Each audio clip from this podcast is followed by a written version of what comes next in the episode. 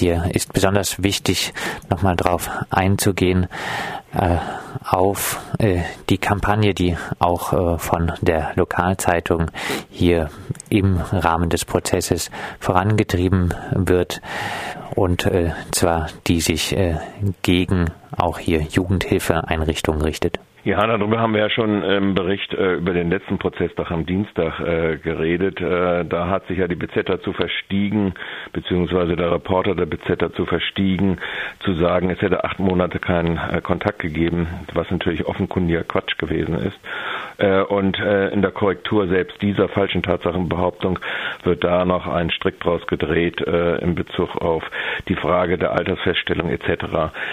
und der Betreuung unbegleiteter Minderheiten minderjähriger Flüchtlinge. Und äh, hier scheint ja offensichtlich auch eine Linie zu existieren und die hat sich auch äh, im gestrigen Prozesstag eigentlich äh, nochmal äh, verifiziert, dass es einen Teil der offensichtlich rechtsaffinen Leserschaft der BZ und damit auch des Sensationsberichts, der Sensationsberichterstattung äh, der BZ äh, zu bestehen scheint, die im Prinzip äh, aus Freiburg so eine Art von äh, befriedeten Sperrbezirk machen will, wo Jugendliche eben halt nicht mehr nach Dunkelheit so ungefähr auf öffentlichen Plätzen äh, verkehren zu äh, dürfen und äh, das ist so auch so teilweise schlägt sich das jetzt auf dem Prozess durch. Also auch der Verteidiger des Angeklagten, Herr Klate, hat zum Beispiel in der Befragung äh, zweier Zimmergenossen einerseits in der untergebrachten Einrichtung der Wiese in Münstertal, einer betreuenden Wohnungseinrichtung für unbegleitete minderjährige Flüchtlinge und auf der anderen Seite dann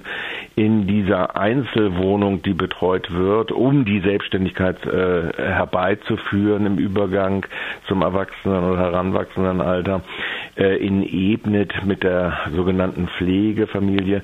Auch dort mehr darauf abgestellt, dass da offensichtlich äh, Defizite in der Kontrolle bestunden hätten und äh, dass, als ob dies nun eine Kausalbedingung gewesen sei, äh, dass der Angeklagte dann diese Tat begangen hat. Also und das ist so ein bisschen das äh, negative, der negative Aspekt, äh, der auch äh, dadurch begünstigt wird, dass sich die Ortspresse in Gestalt des Hauses Rombach auch entschlossen hat, in der Lokalredaktion ja alle halbe Stunde aus dem jeweiligen Prozesstag zu tickern und so im Prinzip dieses äh, ja, Sensationsbedürfnis immer wieder neu anzuheischen und äh, dann immer Schwierigkeiten hat, wenn es dann entsprechende Reaktionen auf ihrem Online-Auftritt gibt, bis sie dann offenkundige üble Nachrichten etc. korrigieren.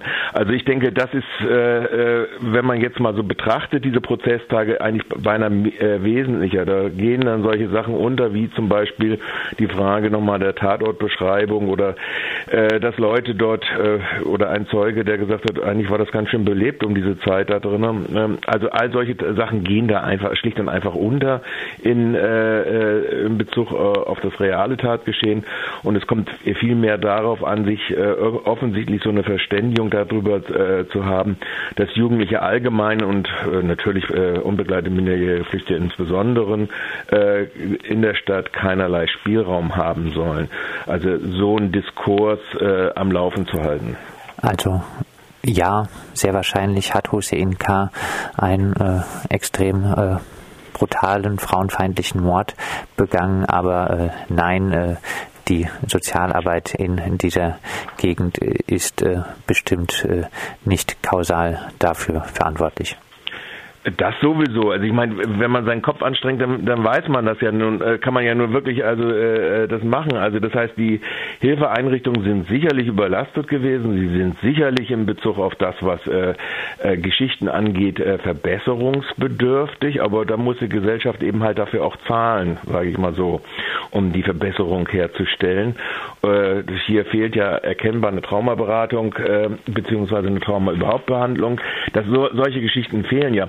Aber wenn man jetzt sagen wir mal die, äh, man kann sich auch mal, man kann auch über bestimmte Fragen äh, Gedanken darüber machen, ob die Konstituierung von Peer Groups in den Sprachgrenzen oder wie sie teilweise selbst sich de äh, definieren. Wir haben da ganz unterschiedliche Zeugen gehabt, ähm, die äh, sich dann über den Glauben, also Glaubensrichtung, sunnitisch oder schiitisch definieren, etc. Also ob das alles äh, durchdacht ist oder nicht verbesserungsbedürftig ist, darüber kann man reden. Aber was hat das nun äh, im Endeffekt mit äh, dem Tatgeschehen äh, am 15.10. zu tun und mit den Resultaten, nämlich dass er eine junge Frau das Leben genommen hat äh, und sie entweder vorher oder nach seiner Darstellung nachher äh, vergewaltigt hat oder sich sexuell äh, rabiat an ihr vergangen hat.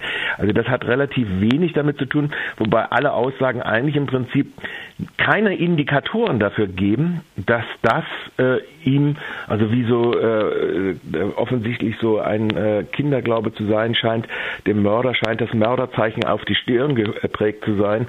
Äh, nichts hat sich in den Verhalten irgendwo dargestellt oder angekündigt. Also es ging in den beiden Zeugen, die seiner äh, Zimmergenossen aus Münstertal und seines Zimmergenossens in Nebnet, ging es um äh, so Fragen des Spielraums, den er hatte, den er objektiv hatte, äh, sich in Freiburg bewegen zu können. Aber das ist eben halt eine Erziehungsstelle zur Selbstständigkeit.